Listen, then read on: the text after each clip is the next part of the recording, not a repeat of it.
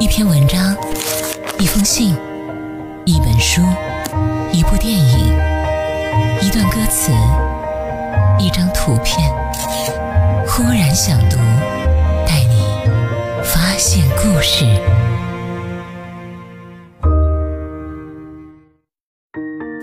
欢迎收听《忽然想读》，今天和大家分享的这篇文章叫做《别让你的努力毁于低效率的勤奋》。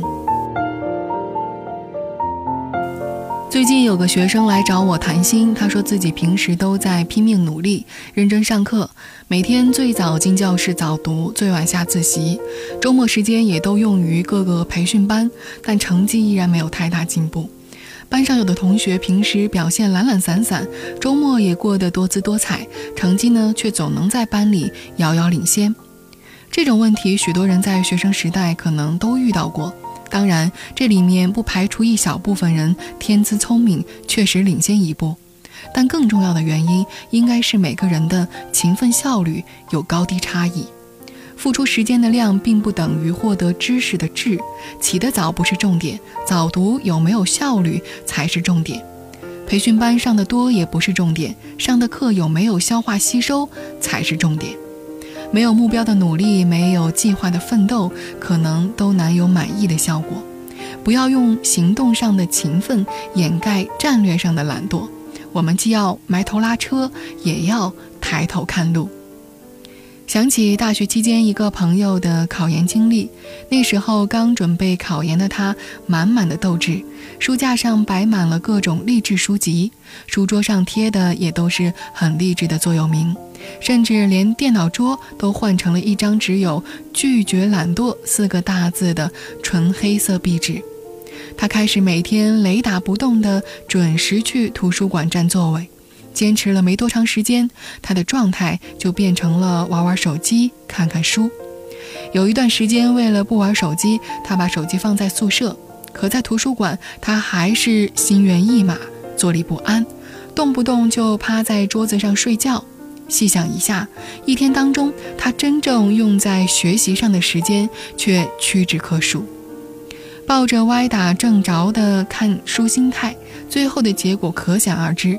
他考得很差，那些书架上的心灵鸡汤，到后来都变成了心灵耳光；电脑桌面的励志壁纸，到后来也就真的只是一张壁纸而已。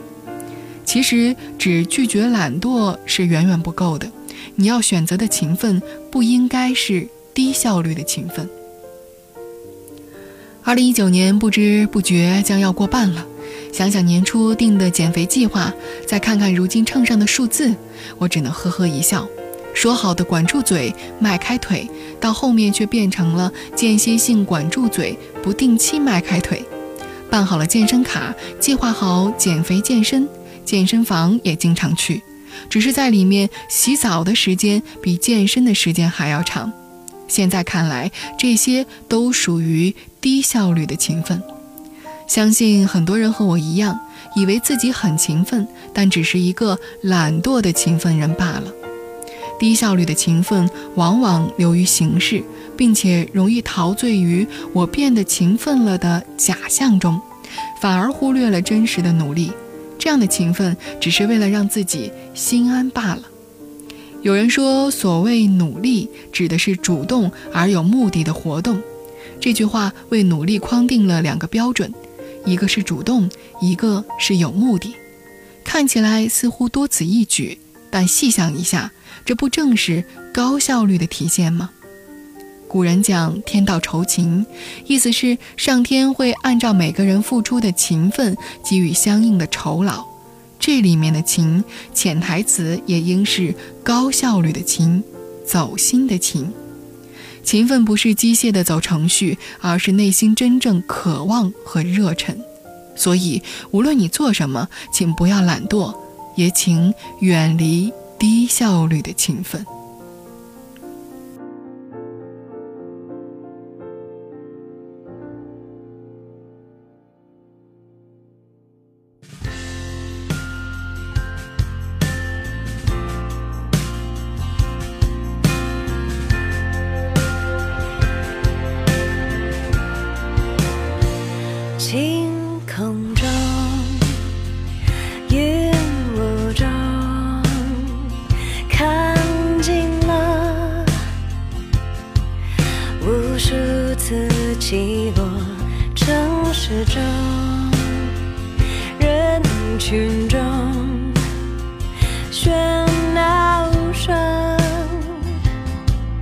总让人无处可躲。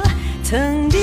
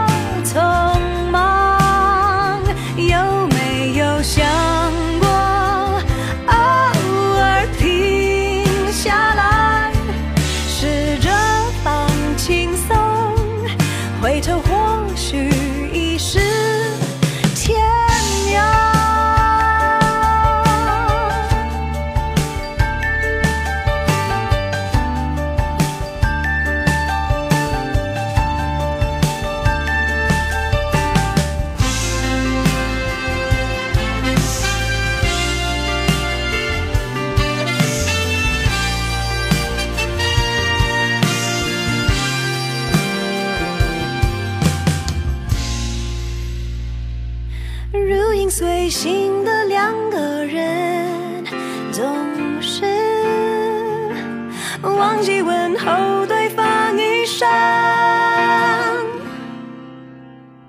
亲爱的，你还记得吗？告诉我梦想是什么？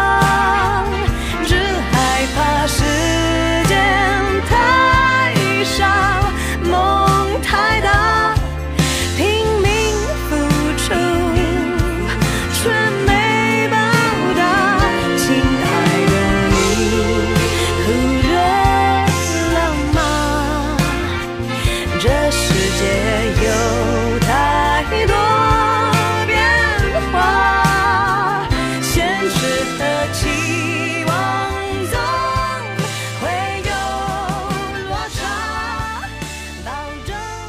今天和大家分享的这篇文章，不知道你有什么样的感悟？